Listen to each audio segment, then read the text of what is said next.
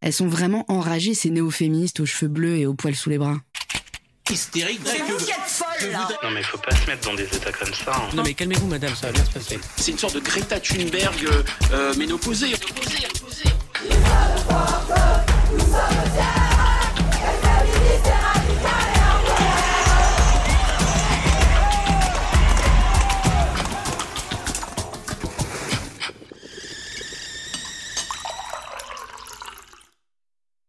Le fait que tu t'engages euh, dans ces idées-là, je trouve que c'est très bien. Et en même temps, des fois, je trouve que c'est un petit peu euh, excessif.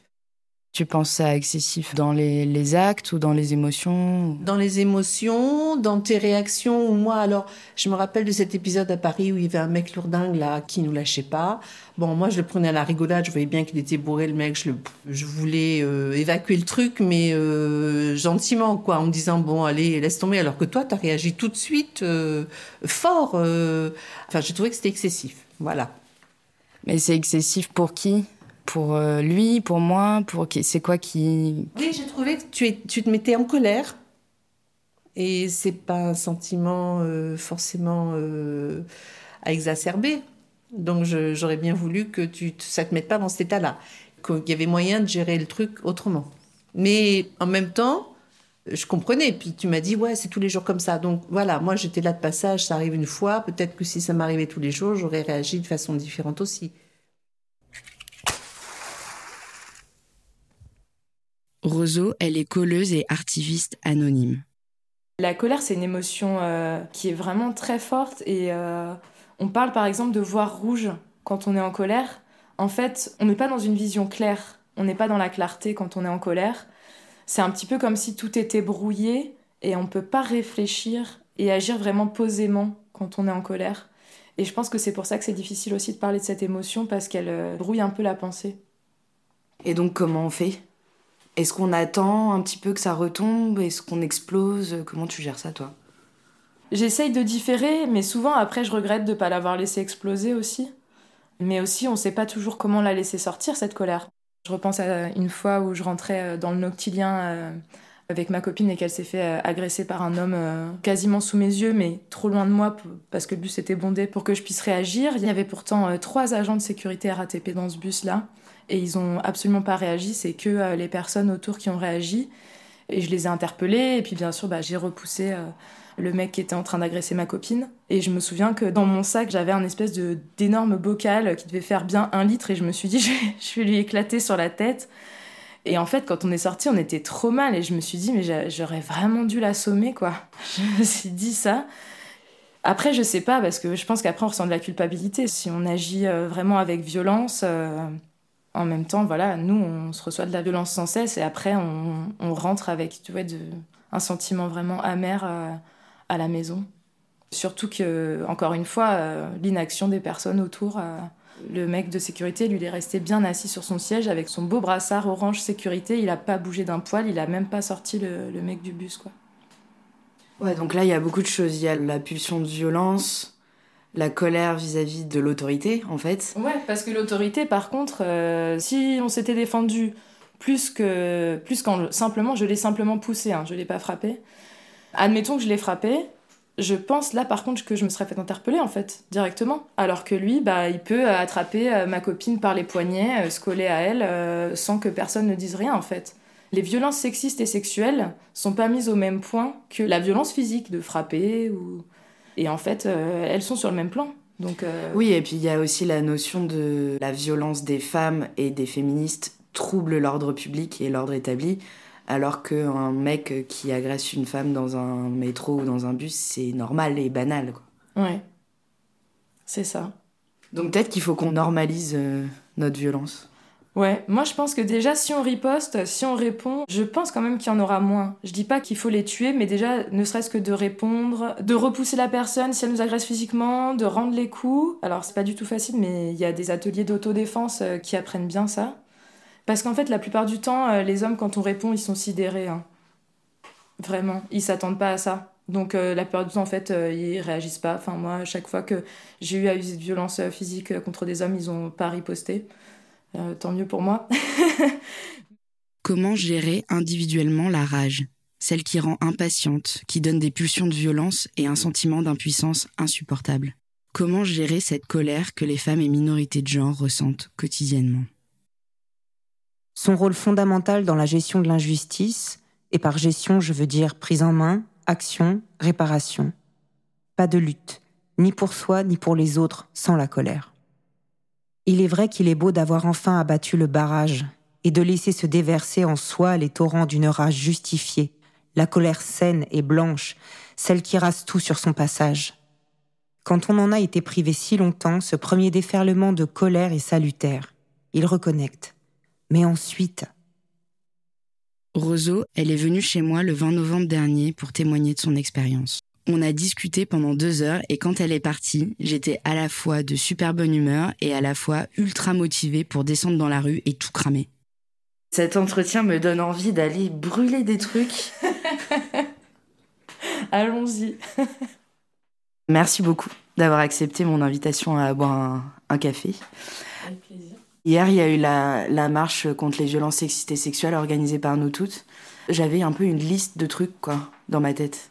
Ou même en lisant les pancartes. Euh. Je trouve que c'est révoltant qu'une femme euh, meure euh, sous les coups de son conjoint tous les deux jours, qu'il y ait autant de viols et, et surtout l'inaction de l'État. L'État est, est, vraiment complice en mettant euh, un violeur chef de la police, euh, un défenseur euh, de violeurs et de pédocriminels ministre de la Justice. Oui, clairement, Darmanin et Dupont-Moretti, quoi. Oui. D'ailleurs, on appelle à leur démission à tous les deux. Est-ce que tu as aussi un sentiment d'accumulation de trucs qui sont tellement injustes que ça fout la rage? Moi, j'ai peur que ça m'anesthésie au contraire. Et j'ai envie de cultiver cette colère, de continuer à la partager. J'ai l'impression que c'est stable. Ça se réveille quand ça me touche, euh, moi, directement dans l'espace public, mais par contre, tout ce qui se passe euh, dans le monde ou en France euh, chaque jour, ça continue à me révolter et j'ai envie de garder ça. La colère, c'est perçu comme une émotion assez négative qui pourrait euh, un peu bouffer la vie au quotidien. Mais toi, tu apprécies cette colère? Tu as envie de garder cette révolte-là? Ça m'intéresse de savoir pourquoi. Je pense que je me nourris de ça, que ça me permet d'avancer, que ça me permet d'agir, et j'ai peur d'arrêter d'agir. Je parle pas forcément de militer ou de faire des actions, mais au moins de continuer à en parler, de faire passer des messages, parce que j'ai envie que les choses changent. Et ouais, j'ai envie de garder cette colère en moi, et après, peut-être que à titre vraiment purement personnel, ça m'apporte euh, des bénéfices secondaires, ça me maintient en vie, je sais pas, mais en tout cas, euh, moi, je, moi, je l'apprécie, ouais. Je l'apprécie. Et je me, sens, je me sens plus forte aussi avec parce que peut-être que si je ressentais pas de la colère, je ressentirais de la peur. Parce que je passe de la passivité euh, à l'activisme et parce que, je sais pas, quand on est en colère, par exemple dans la rue, si j'ai une altercation avec quelqu'un, euh, la colère, ça va me faire euh, serrer les poings, ça va me faire serrer mes muscles et ça va me faire me sentir aussi plus forte peut-être pour réagir. Alors que si j'avais peur, euh, je me ratatinerais et j'en ai pas envie. C'est peut-être un mécanisme de survie. Hein l'activisme peut devenir une forme de thérapie. S'organiser en groupe, créer, écrire, produire du discours, tout ça aide à extérioriser la colère face aux injustices et à ne plus se sentir seul. La colère change mon rapport aux autres, surtout à mes proches. J'ai l'impression d'être assez incomprise. Même de mes proches euh, qui se considèrent féministes, euh, elles me considèrent vraiment comme euh, très radicale et très violente alors que j'ai jamais tabassé un homme euh, qui m'avait rien fait. Enfin, je fais pas de meurtre de masse euh, d'hommes. Et pour moi, ce serait ça, à la limite. Euh, la violence, oui, j'ai l'impression d'être un peu incomprise par mes amis. Du coup, il y a de la solitude dans le militantisme. Euh, non, parce que justement, il y a d'autres personnes militantes. Non, je me, heureusement, je me sens pas seule avec ma colère, parce qu'il y a donc euh, les groupes militants, parmi lesquels bah, il y a des personnes qui vivent la même chose que moi, et euh, je fais aussi partie d'un groupe misandre. On s'est rencontrés sur les réseaux sociaux et on a, organisé un, un petit pique-nique. Au début, on discutait juste de notre misandrie. Et on se voit vraiment très souvent. Et on a aussi un fil de discussion, en fait. Et euh, ça nous permet aussi de déverser toute notre colère et euh, d'élaborer euh, des projets de vengeance. Enfin, c'est, c'est vraiment très, très chouette. Et ça, ça me, enfin, je me nourris énormément de, de ce groupe et de toutes ces personnes. Ça fait du bien. Ouais, donc parmi ces stratégies de, pour gérer la colère, il y a aussi trouver d'autres personnes qui la ressentent d'une façon similaire à, à, la sienne pour aller mieux. Voilà, et des personnes qui peuvent s'indigner avec moi de ce qui se passe, de ce qu'elles vivent ou de ce que je vis. Parce qu'il y a d'autres personnes, euh, voilà, comme j'expliquais tout à l'heure avec ma maman, qui comprend pas ma colère, qui trouve qu'elle est complètement démesurée par rapport à ce que je vis. S'engager dans la lutte, passer à l'action pour reprendre le pouvoir, c'est une manière de faire de sa colère une force motrice.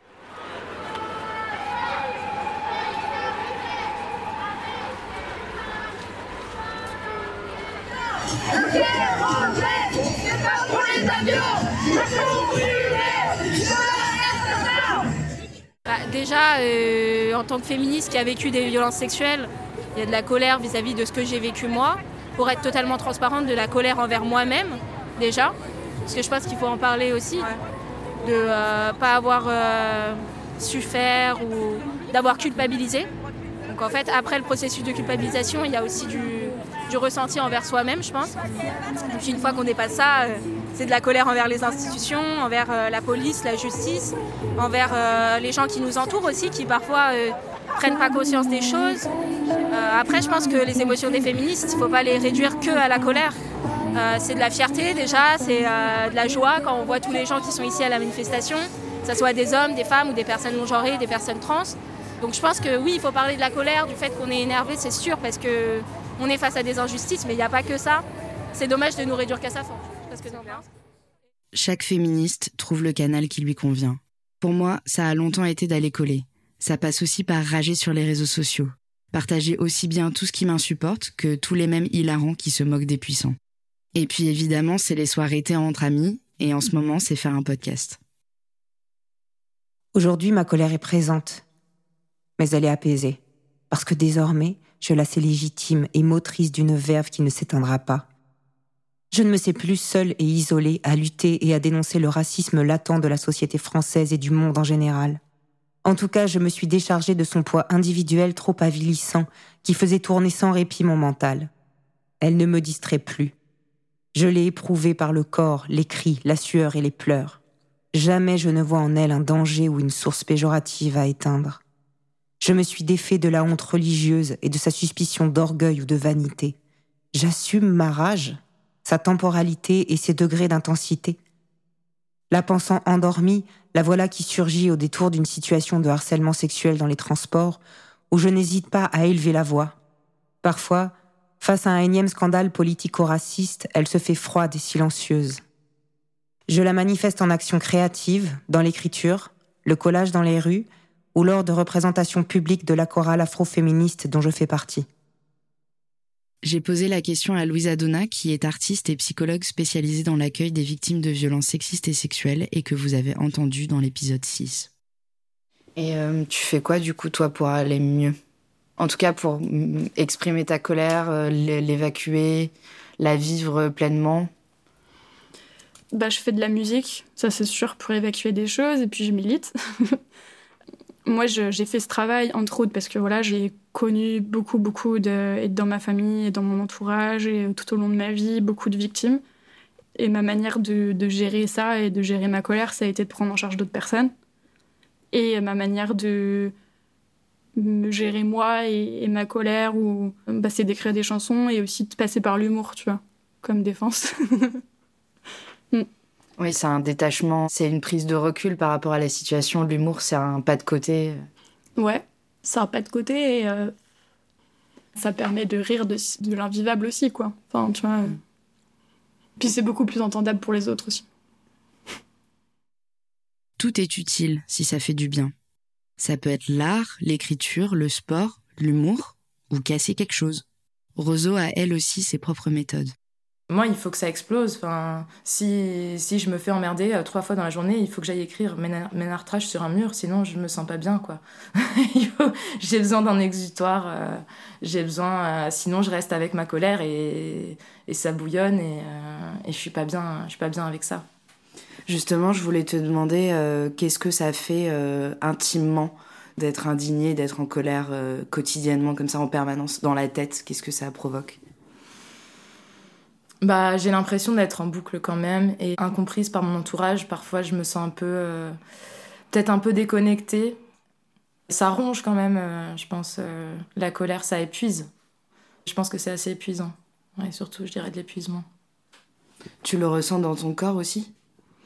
Oui, je ressens la colère dans mon corps. Je le ressens ouais, vraiment dans mon ventre où c'est noué et dans mes épaules, dans mes muscles aussi. J'ai l'impression que c'est aussi fondateur de qui je suis. Ah oui, c'est fort. Cette colère-là est fondatrice de qui tu es. Ouais, enfin j'ai l'impression que tout ce que je fais, enfin beaucoup de choses de ce que je fais par exemple, bon je parle pas de mon travail mais même de mes activités sont en lien avec ça. euh, par exemple, euh, bon j'ai essayé de faire des, des sports, euh, enfin des activités un peu douces mais la seule dans laquelle je me retrouve c'est la boxe parce que c'est vraiment je trouve une activité où on peut, on peut laisser exprimer sa colère. Et en plus, on reprend vraiment du pouvoir, enfin on apprend à se défendre vraiment littéralement contre des agressions physiques. Et la pratique de la boxe, euh, ça m'aide aussi. C'est encore une fois, ça permet de nourrir la colère parce que c'est quelque chose qui donne beaucoup d'adrénaline. Et donc, du coup, ça fait aussi revivre des choses qu'on peut vivre euh, à certains moments lors d'agressions. Mais ça donne des clés aussi pour s'en défaire. Pour moi, un bon moyen, c'est aussi de me réapproprier la rue. Donc, j'ai toujours sur moi soit une petite bombe de peinture, vraiment des toutes petites, ou bien un feutre. Et en fait, euh, j'écris sur les publicités. je peux aussi enlever. Des choses qui me plaisent pas, par exemple des stickers euh, nationalistes ou j'en sais rien. Et ça, je trouve ça empouvoirant. Après, quand on commence à s'y intéresser, on voit plein de choses et il y a une véritable communication qui se fait sur les murs, euh, sur les poteaux. Tu corriges littéralement les injustices patriarcales dans l'espace public. Voilà, j'essaye. Je trouve qu'en plus, ça demande pas beaucoup de temps, ça demande pas beaucoup de matériel. Je veux dire, c'est quelque chose que chaque personne peut faire et ça fait un bien fou et ça fait un bien à soi parce qu'on a dit ce qu'on avait à dire, euh, par exemple, sur une publicité. Mais aussi, ça fait du bien à toutes les personnes qui vont passer derrière et qui vont voir le message et qui vont se dire Ah, je suis pas seule à penser ça. Et puis peut-être que aussi les personnes vont se dire Ah oui, bah finalement, euh, je vais peut-être pas aller voir ce film avec Depardieu parce que c'est en voyant écrit violeur sur son front, euh, sur toutes les pubs du métro, ils vont peut-être se dire Ah bon Et puis ils vont peut-être regarder sur Google et dire Ah merde est-ce que ça les empêchera de voir le film après? Je ne sais pas, mais en tout cas, voilà, ils seront informés. On n'est pas seul à être en colère et, euh, il faut que les gens sachent euh, ce que ces personnes ont fait.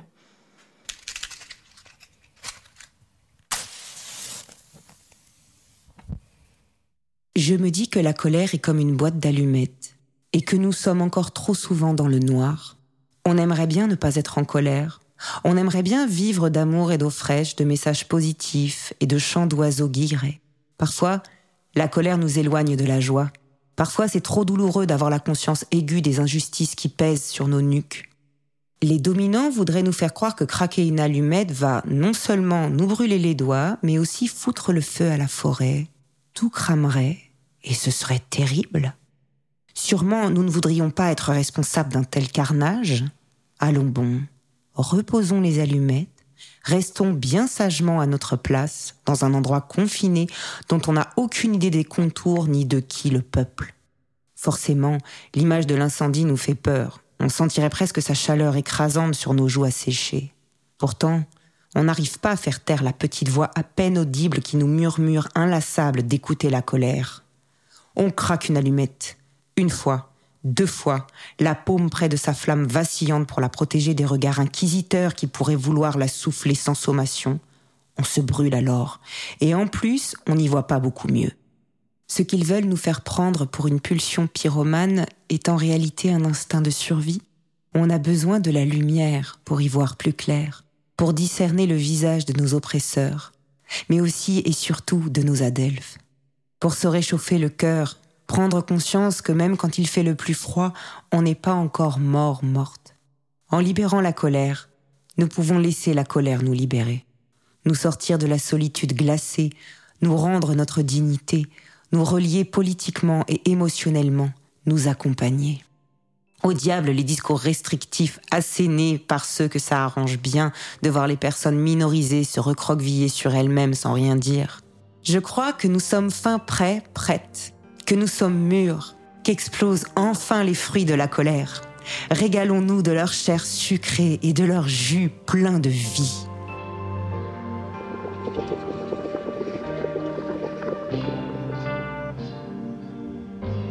D'ailleurs, je voulais t'en... Je voulais t'en offrir des petites allumettes parce que j'en ai acheté des trop choux. je sais pas où elles sont. chou. Faut que je les retrouve. Bon, Je vais les retrouver, mais on peut suivre une clope.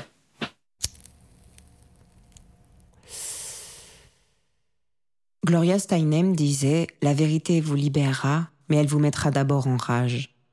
C'est cette colère que j'ai tenté de cultiver dans cet ouvrage. Parce qu'être en colère quand on est une femme ou une minorité de genre, c'est le premier pas vers la révolution. Quand on chausse ses lunettes féministes, et c'est valable pour toutes les luttes progressistes, on ne peut être que dans l'indignation permanente. Tout ce que font les personnes en position de pouvoir est une provocation insupportable et quotidienne. Et de ce sentiment d'impuissance résulte une grande colère. Damien Abad, Éric Zemmour, Jérôme Perra, Adrien Quatennens, Thomas Porte, Éric Coquerel, Tahabouaf, Julien Bayou, et ça, euh, c'est juste pour la politique. En showbiz, sinon, il y a Polanski, Depardieu, Kevin Spacey, ça c'était vraiment décevant. PPDA, Morandini, il y a les youtubeurs aussi. Norman fait des vidéos, le Bouzeux Magazine, alors lui, ça m'a vraiment brisé le cœur. Dirty Biology, etc., etc.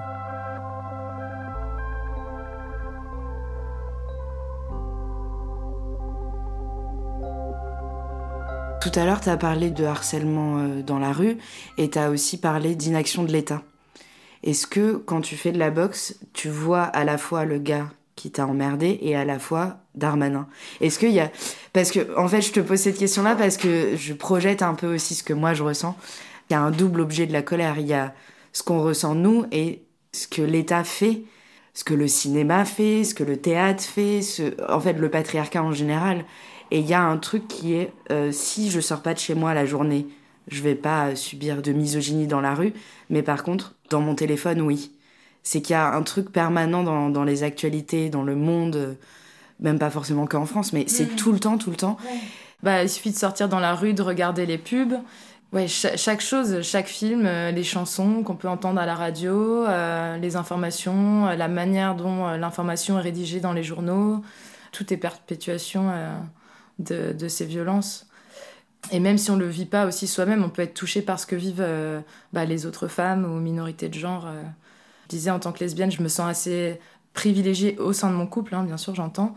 Pour mes amis, c'est pas du tout la même chose. euh, C'est dater, c'est beaucoup plus difficile. euh, Et après, euh, dans, dans les relations de couple, dans la répartition des tâches ménagères, dans la manière dont on les perçoit, c'est aussi euh, toutes les injonctions qui pèsent sur elles aussi en tant que, que femme hétéro, c'est compliqué. Donc, euh, c'est vraiment partout, même si ça ne nous touche pas nous-mêmes. C'est le patriarcat, il est vraiment dans chaque petit interstice, chaque petit endroit où il peut se glisser, il est là, euh, mais il est maintenu par l'État. Je pense qu'il y a aussi euh, un intérêt à maintenir les choses telles qu'elles sont, euh, l'écart des salaires, à ne pas augmenter le congé paternité. Et il y a un message très fort qui est passé en mettant Darmanin et Dupont-Moretti dans les ministères les plus importants. Le patriarcat, c'est pas juste un petit truc de temps en temps, c'est vraiment dans chaque chose de la vie quotidienne. C'est au travail, c'est dans la rue, euh, c'est dans l'intimité. euh. Ouais, c'est vraiment euh, chaque seconde de chaque minute de chaque jour, euh, on, on peut euh, voir cette colère-là réactivée. Moi, je perçois qu'il y a vraiment une, une guerre des hommes contre les femmes et contre les personnes qui sont perçues comme femmes ou perçues comme ne correspondant pas à la norme masculine. Aussi, je pense aux, aux hommes gays hein, qui sont pour moi aussi victimes d'une forme de sexisme. L'homophobie, c'en est une aussi. On manque de se faire agresser tout le temps dès qu'on sort dans la rue. euh. Donc ouais, c'est une guerre et bah voilà, après qu'est-ce qu'on en fait quoi? Est-ce qu'on résiste Euh, Est-ce qu'on va se battre en retour ou est-ce qu'on l'accepte? Est-ce qu'on se terre chez soi Euh, Il y a aussi bien sûr énormément de violence symbolique. Chaque décision ou chaque absence de décision, chaque phrase déplacée et chaque silence. Tout est provocation, tout est humiliation. Minimum une gifle par jour. La dernière fois, euh, on- quand on s'était vu, tu avais parlé de Gisèle Halimi et de sa mort et que ça avait été une gifle aussi, qu'on n'en parle pas plus et qu'on fasse pas plus de- d'honneur pour elle.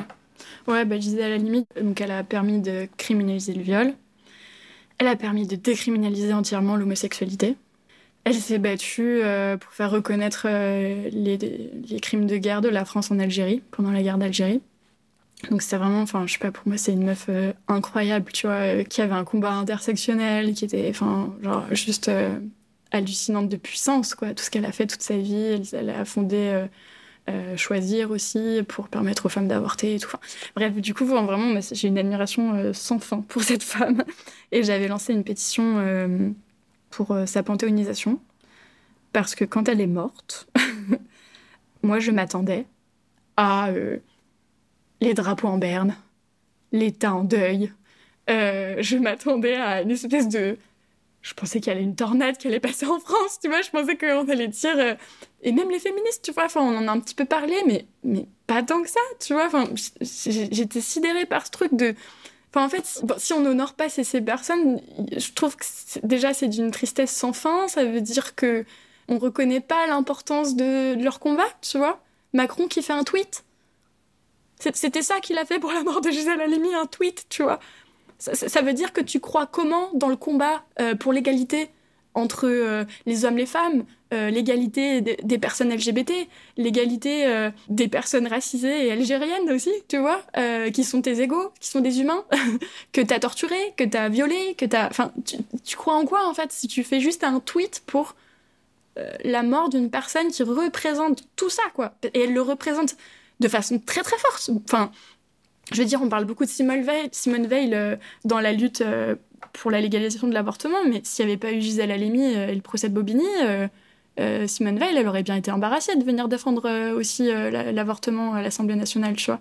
Donc, euh, bien sûr que Simone Veil est une, immensité aussi euh, qui, a permis plein de choses, mais, mais qu'on fasse pas tout un état comme ça de Gisèle Halimi, moi, ça, m'a- vraiment euh, frappé. Et surtout, je voulais lancer cette pétition parce que je voulais revenir sur le fait qu'on est en train de perdre en droit sur la question de, de, la criminalisation du viol. Et c'était pour moi capital parce que ça fait partie de mes combats principaux dans la vie, c'est que je ne supporte pas que les viols ne soient pas reconnus pour les victimes. Tu prends en charge une patiente, le viol, il a été condamné, ça a été reconnu par la société. Oh, c'est bizarre, il y a moins de stress post-traumatique. Oh, c'est bizarre, euh, les questions et la souffrance qu'elle se pose, c'est par rapport à d'autres trucs, tu vois. euh, euh, bah, peut-être une relation amoureuse qui se passe mal en ce moment. Peut-être que ça, ça peut venir dans la thérapie. alors, pas tout de suite, hein, on est d'accord, mais ça peut arriver plus rapidement. Mm. Et pareil, une victime de violence conjugale. Les violences conjugales ont été condamnées. Bah, beaucoup plus rapidement dans la thérapie, on va pouvoir aborder euh, l'ambivalence, par exemple. Ah bah, c'est vrai que des fois, je repense au moment où on était amoureux et, ça me manque, etc. Tu vois quel bonheur de travailler avec euh, juste cette ambivalence, tu vois. euh, Enfin, pour elle et pour nous, tu vois, parce que ça veut dire qu'elle se sent en sécurité. ça veut dire qu'elle n'est pas dans un état d'hypervigilance, à se retourner tout le temps pour regarder si, s'il est pas là ou à guetter le bruit des clés dans la serrure, tu vois. Enfin, en fait, euh, voilà, quand il n'y a pas cette reconnaissance euh, par la justice, l'État, la police, etc., bah, tu, tu passes à côté de tout ça, quoi. Et c'est insupportable, vraiment.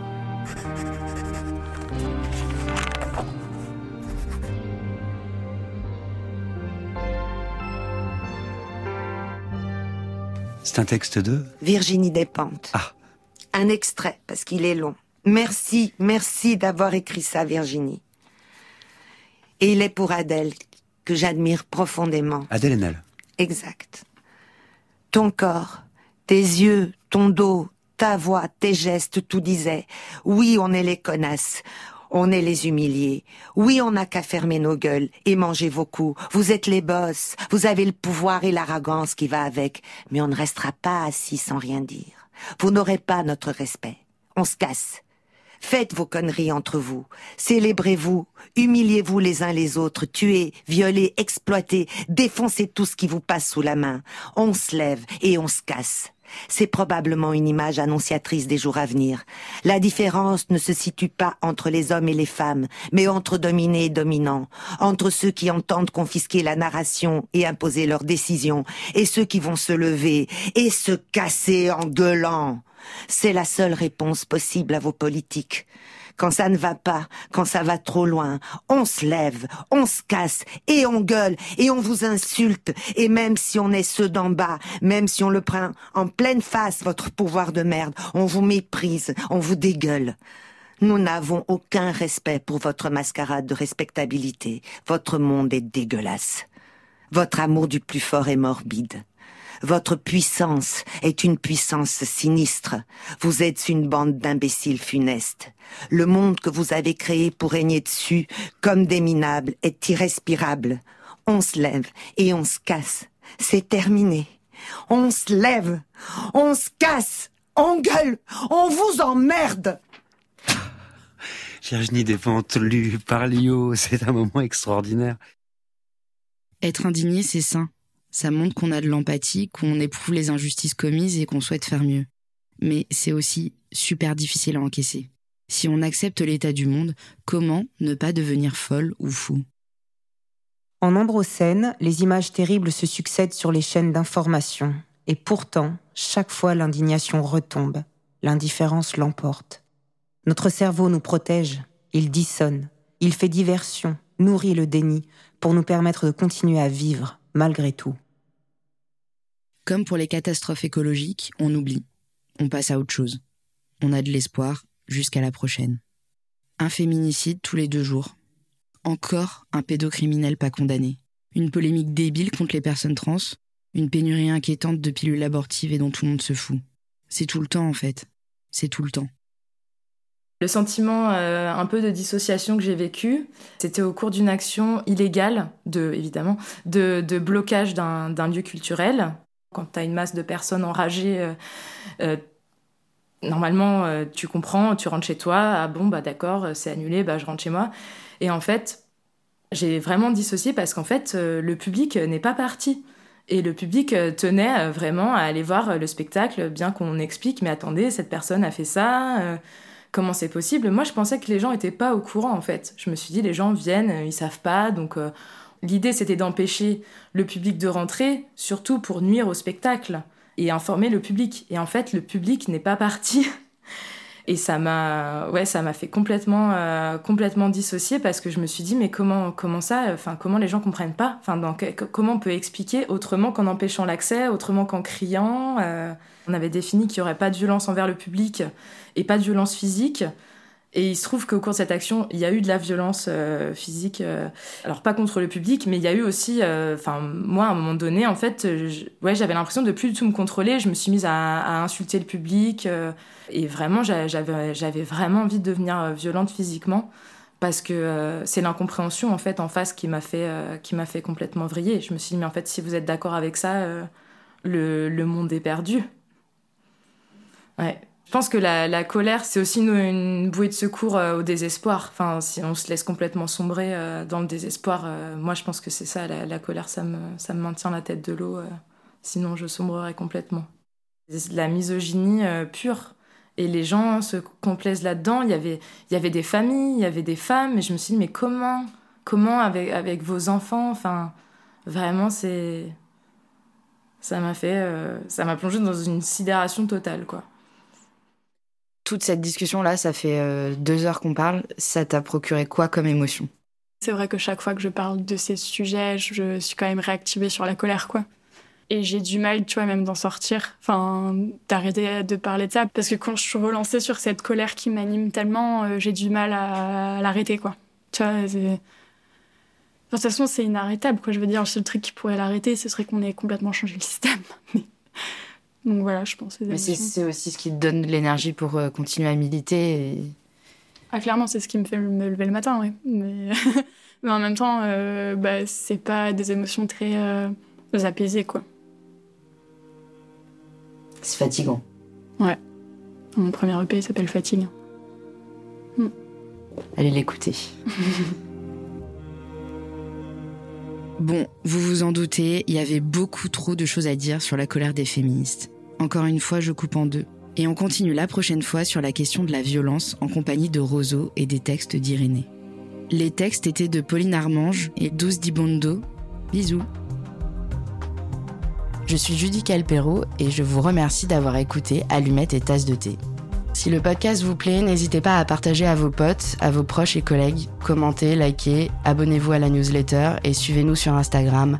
Ce podcast est un espace ouvert à tous, même aux hommes cisgenres hétéros.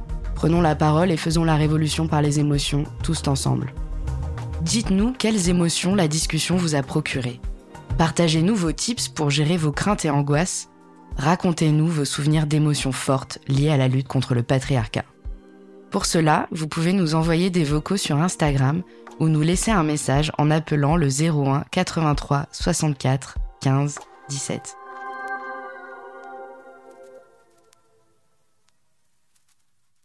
Cette série est produite par Mia Productions, enregistrée par William Agasvari. Le sound design, montage et mixage sont réalisés par Antoine Ollier. Les textes sont interprétés par Aurélie Toucas et l'illustration est de Marie Leménès. Merci à la radio Cause Commune pour leur accueil.